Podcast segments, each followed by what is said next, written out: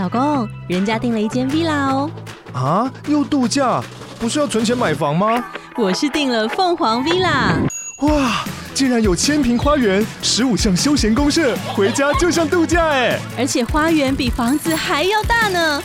还有我最爱的游泳池，耶！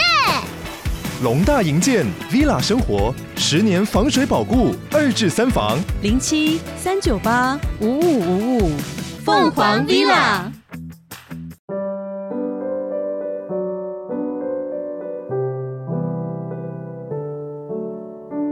迎收听视光心理吧，陪伴你一起生活吧。我是普世光，智商心理师，现在在暖心成人智商中心担任所长。那我的专长呢是亲子智商、家庭智商、青少年压力调试与自我管理、焦虑、忧郁、恐慌症、创伤恢复。我今天呢想要跟大家分享。有关于教育孩子正确使用社群媒体的四个具体方法，我们在面对孩子使用这个社群媒体上面，真的就直接的面对到使用三 C 产品的问题。在今年呢，啊五月的时候，在国际新闻报道里面有提到，美国很多的大学生他们开始呢改使用这个古早的只能拨通这个通电话。的这个手机来代替原本的的这个多功能的手机，因为他们发现啊，使用这个社群媒体的时间实在是太多了，所以纷纷呢，他们都改用这我们古早的机呢，只能打电话。所以也就是说，其实大家慢慢都会意识到，其实 3C 产品、手机呢、电脑呢、网络呢，对我们的生活和教育呢，都有负面的影响。这个月的新闻里面有提到说，瑞典呢的孩子，他们的学习写字阅读的能力呢都下降了，所以呢，瑞典政府他们就开始重视，哎，小孩子在使用三 C 上面的这个影响，他们其实很早就使用平板教学，尤其在疫情过后呢，这个教学媒材。普遍使用电脑上面呢，他们观察到小孩子所受到的影响其实是负向的，所以他们纷纷呢现在都重新回到改用呢纸笔来啊写作，增加更多书本阅读的时间，所以我们就可以了解现在的趋势，还有我们实际在生活上我们真实的体会，就会发现说小孩子他们受到。社群媒体、电脑、手机的影响真的是太多太多了，所以呢，我想就是我们要教育孩子正确使用社群媒体的这个四个具体的啊方法是什么？那当然呢，在上一次其实已经提到了，我们可以运用上次我所提供的临床评估过度依赖的情形的八个这个向度，让大家呢去勾选来确认自己的孩子。有没有过度依赖社群媒体的倾向？如果你经过了这个评估之后，可能你会对你的孩子有更多了解。那当然，这个对象，呃，上次有提到，也可以是你周围的人，或是自己都可以。但今天呢，我想我们就聚焦在我们如何教育孩子上面。这个方向呢，是想跟大家分享的。第一个，我们需要适时的让孩子认识社媒隐藏的危机。第二个呢，是教导孩子社媒不是真实的生活。第三个呢，是讨论使用的时间和方法。第四个呢，是鼓励培养个人兴趣和发展。在第一个部分呢，我们要适时的让孩子认识社媒隐藏的危机。在我啊有一集的讲到社群媒体的陷阱里面呢，其实就已经讲到了一些观点。那这些观点呢，是我们需要在平常生活里面。就能够去教育孩子的，但是呢，往往孩子其实已经在花很多时间在电脑上面。我相信很多家庭里面都已经有过这样子的沟通跟冲突了。所以，当孩子在听到家长再去要跟他们做一些教导的时候，往往呢，防卫心呢是会比较先容易表现出来，也就是会不愿意听，或者很快就反映给父母说：“我知道，我知道你要说什么。”所以他们其实并不想父母继续说。那这样的情况，我们该怎么办呢？其实呢，如果你处于这样的状态的话，那我比较建议你，可能看到一些电视报道，或者是啊、有一些新的消息的时候，你可以借由这些报道的内容呢，来去做一个是一个分享你自己的体会，或是你看到什么。往往呢，用这样子的举例，对小孩子来讲，他们比较会觉得是普遍化，大家都一起看到的新闻，所以呢，他比较会吸收这样的资讯，然后呢，慢慢在生活当中呢去思考，他花在社群媒体上面到底对他有利还有弊。就在我前一次所提到社群媒体陷阱的内容里面，其实我就有提到，就是说，其实很多孩子在他们这么长时间使用过后，他们其实可以意识到缺点是比优点来得多的，所以其实，在内心当中，他们会慢慢的理解到这个对他们的影响。但是，如果我们能够对于我们比较小的孩子，他们还没有自己的手机之前，我们就能够提早先去教育他们的话，透过我们生活当中的各样的报道，或是你听到的朋友的例子，去跟他分享，能够先做一个预备，当他以后在使用手机或者是用电脑态度上面，就能够呢做一个这个比较正确的方式来去看待了。另外呢，就是第二个教导小孩，这个社群媒体不是真实的生活，这个呢其实是很必要的提醒，因为很多时候他们已经把社群媒体成为他们真实生活的一部分，但事实上，社群媒体的互动跟真实生活其实是截然不同的，特别是在看到很多表面的现象，就以为这是真实生活会有的状态，事实上并不尽然。所以呢，透过这个机会，要让他们知道，其实社群媒体的使用，正确的使用方式可以是什么，才能够让我们的真实生活更加的幸福圆满。就是呢，去教导孩子，社群媒体呢，可以是用在联系一些远方的朋友或家人。有的时候他们并不在我们身边，但是因为有这个社群媒体的关系，所以我们可以从他的影片、照片、他的 post 文章上面，可以呢让你看到他的最近的消息。所以这是可以方便我们对于比较远方的亲朋好友联系上面建立关系。还有呢，有的时候社群媒体会很快的让我们认识到一些有相同兴趣。或者是有相同抱负的朋友，可能是比较有兴趣在这个打乒乓球、打篮球，或者是说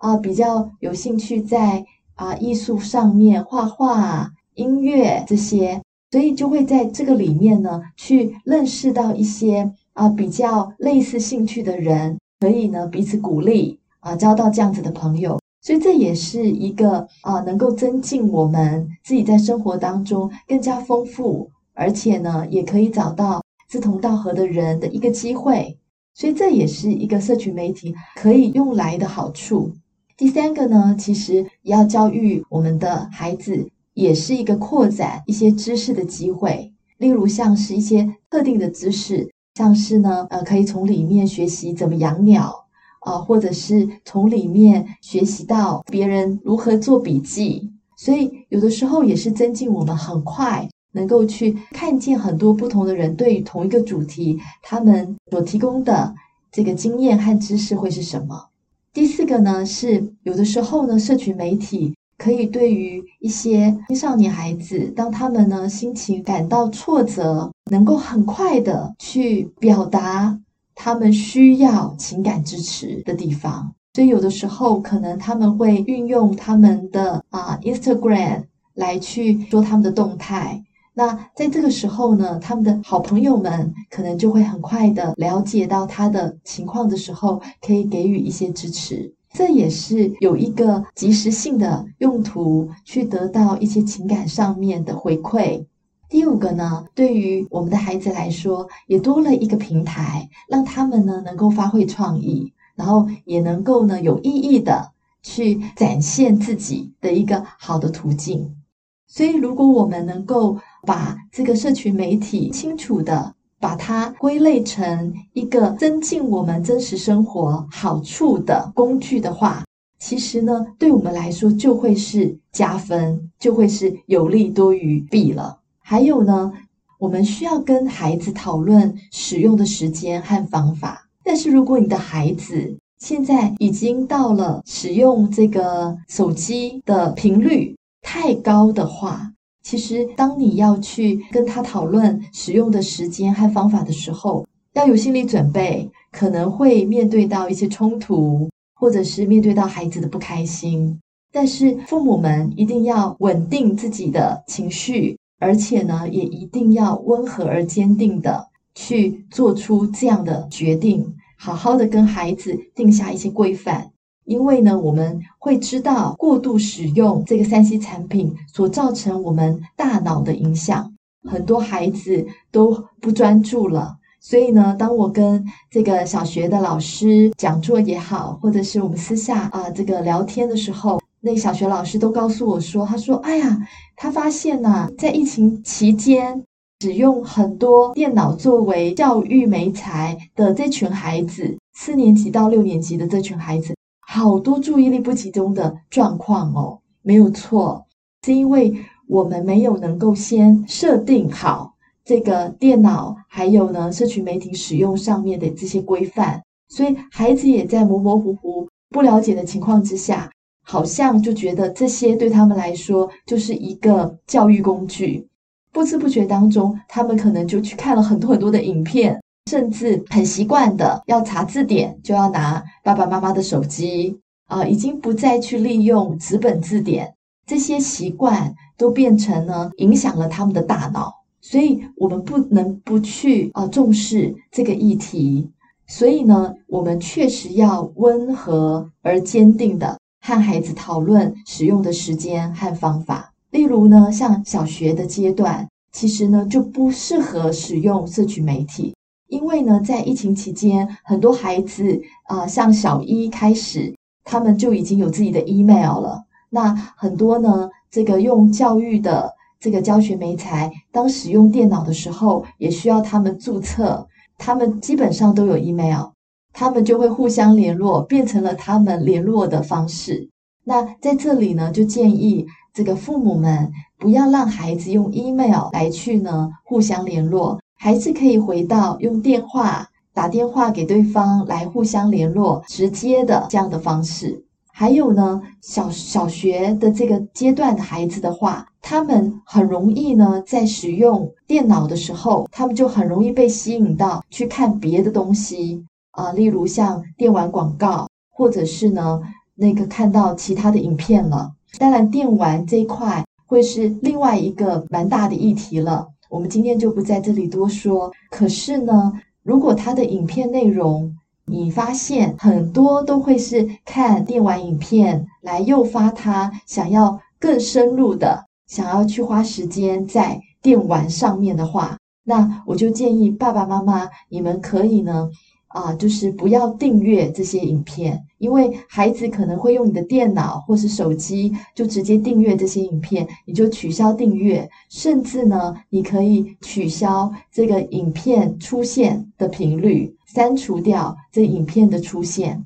大概一到两周之后呢，就会慢慢出现的影片是比较适合你孩子看的影片了。那些你认为不适合的电玩影片。这些暴力的影片或是恐怖的影片，就会慢慢减少在这个你的 YouTube 的这个频道里面。还有另外呢，也可以用 APP 的系统来侦测这个使用手机的时间。还有就是说，家庭可以有一个共同的一个规范，就是呢，大家一起在参与活动的时候不拿手机，例如一起去踏青的时候，或者是说啊一起吃饭的时候。大家就把手机收起来，这样大家一起做的规定啊，大家都一起遵守的时候，大家的动力也会比较强。然后我们可以看得到，后来当你规范建立起来之后，更多的彼此关注的这样子美好的回报。还有呢，我们在充电的时候，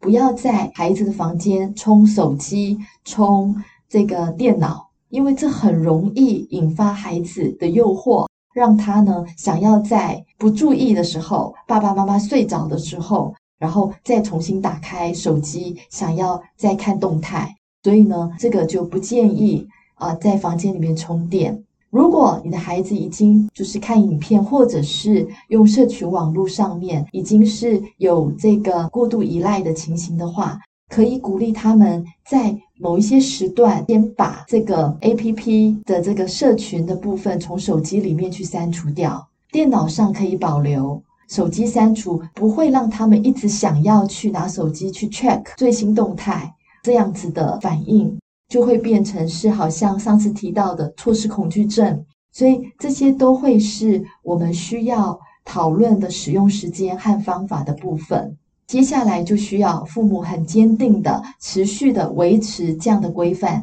在家里面达到大家都能够养成好习惯，这才父母能够稍微松一口气，他才能稍微放松一下。不然的话，其实在矫正的阶段。说实在的，真的都是需要比较专注的情况的。所以在接下来最后一个就是鼓励培养个人兴趣和发展。有一个父亲呢，他的孩子呢是啊、小学的阶段，是小学四年级，也就是有经历到疫情，就是我们过度使用平板教学啊、电脑教学媒材的啊、呃、期间，那小孩也慢慢呢就变成依赖电脑、手机学习。然后呢，就开始接触到了电玩，就是沉迷于在电玩里面，很希望能够拿到一些电玩里面的武器呀，过度使用电脑的情况了。在这样状况的时候呢，其实爸爸妈妈跟这个孩子去矫正他使用电脑的时间还有方法的时候呢，其实呢是面对到很多情感的冲突跟情绪上面的挑战的。但是呢，所幸他们呢都愿意很坚定的持续的去维持这个规范。除此之外，也发现呢，孩子除了电玩还有看影片之外，并没有其他的兴趣。他已经失去了阅读的静下来的能力，然后呢，其他的玩具呢也没有兴趣了。所以呢，在这样的状况之下，最重要的就是要培养这个个人兴趣和发展。于是，这个父亲呢就跟孩子两个人一起呢去打高尔夫球，他们一起去学一个新的运动。然后很棒的是，在经过了这半年的时间，这个孩子呢，他就去参加了这个高尔夫球的比赛，就在六十个这个小朋友当中呢，他就进了前十名，而且在他的同一组里头，他还进到了前三名，所以呢，给他了很大的这个在真实生活里面的一个成就感和鼓励。于是呢，他就开始注意到。其实还有更让他感觉到很兴奋，而且呢，觉得有个兴趣的事情，所以他就跟爸爸妈妈说，以后呢，他希望成为高尔夫球教练，也能够呢带着别人一起打高尔夫球。所以当他有一个新的期许对自己的时候，他真的就开始减少这个电玩，而且开始不提电玩，在学习上面开始的专注力也有增加。我也看到说，这是一个非常非常好的例子，就是事实上孩子是可以被矫正的，爸爸妈妈也可以有这个信心，是带着孩子去做一些找到他能够有兴趣的发展，对他来讲是会很好的帮助。有一个孩子是高中，高中的男孩子，他也是进到智商室里面来，除了玩电玩之外，其他的兴趣也都没有。也不喜欢念书，妈妈真的是伤透脑筋。但是呢，往往都是父母呢愿意陪伴他们去做这个电玩以外的活动，而且持续去做，甚至他从中间看到了更多更有对自己有益处的这个生涯发展的时候，他们就会慢慢的愿意投入在对他有生涯发展有益处的事情上面，例如像。音乐，例如像呃接触到呃有更多的其他的科系能够去了解，而且让他引发兴趣的时候，他就慢慢发现说，哎，其实他不需要只有玩电玩，然后好像电竞选手对他来说是一条路，而是他开始看见有其他的方面的，他可以去考虑。所以这都是爸爸妈妈陪伴小孩才有的成果。所以陪伴确实是在他们矫正期是非常重要的一环。所以就像这个贾伯斯跟皮尔盖茨，他们呢本身就是呢这个创始电脑，呃，创始 iPhone 的 iPad。但是呢，皮尔盖茨他发现他的女儿在使用这个手机、电脑过度之后，对他的健康产生不良的状况，他呢就决定在十四岁之前是绝对不会给他的孩子手机的。那贾伯斯呢，更是啊、出了一个新的 iPad 的时候，是不准让他的孩子有这个 iPad。所以从这些里面，我们就会知道我们该如何带我们的孩子，让他们可以更健康。这些方法希望提供给你们，也希望你们会觉得受用。那我们今天就分享到这里喽，拜拜。